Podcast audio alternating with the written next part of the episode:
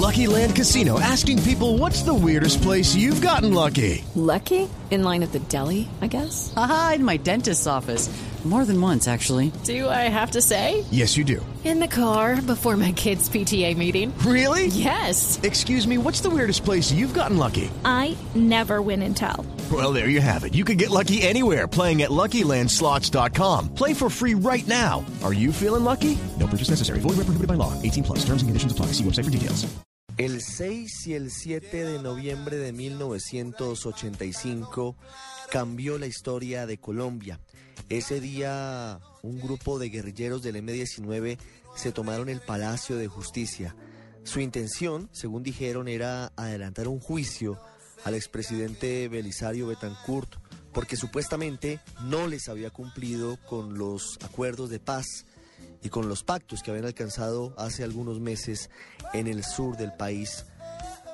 El holocausto del Palacio de Justicia marcó la vida de los colombianos.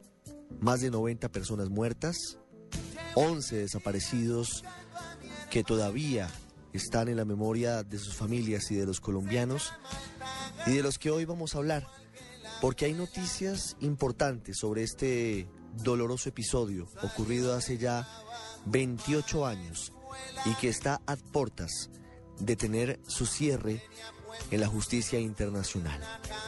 Inicialmente les contamos que la Fiscalía ha decidido unificar todas las investigaciones en el despacho de la fiscal cuarta delegada ante la Corte Suprema de Justicia, Marta Lucía Zamora.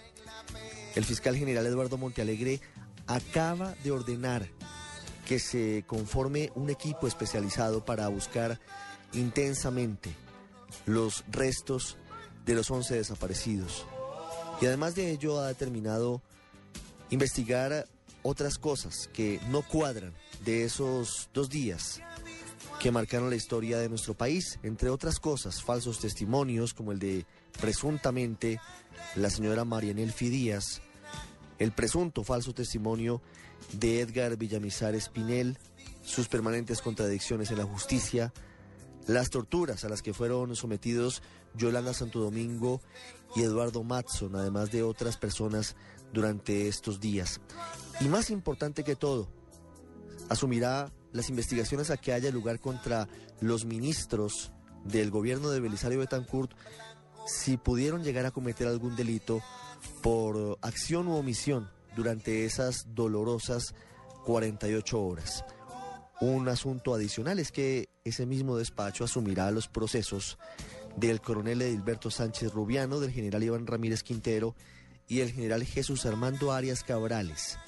Son algunos de los militares que han estado detenidos y están procesados por haber participado presuntamente en la desaparición de esas personas, de quienes no se tiene ninguna razón desde el 7 de noviembre de 1985. A continuación, hablaremos con algunos de los protagonistas de esta historia.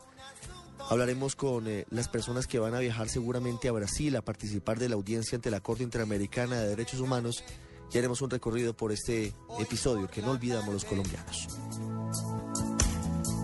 Y ahora di que no saben quién se la llevó.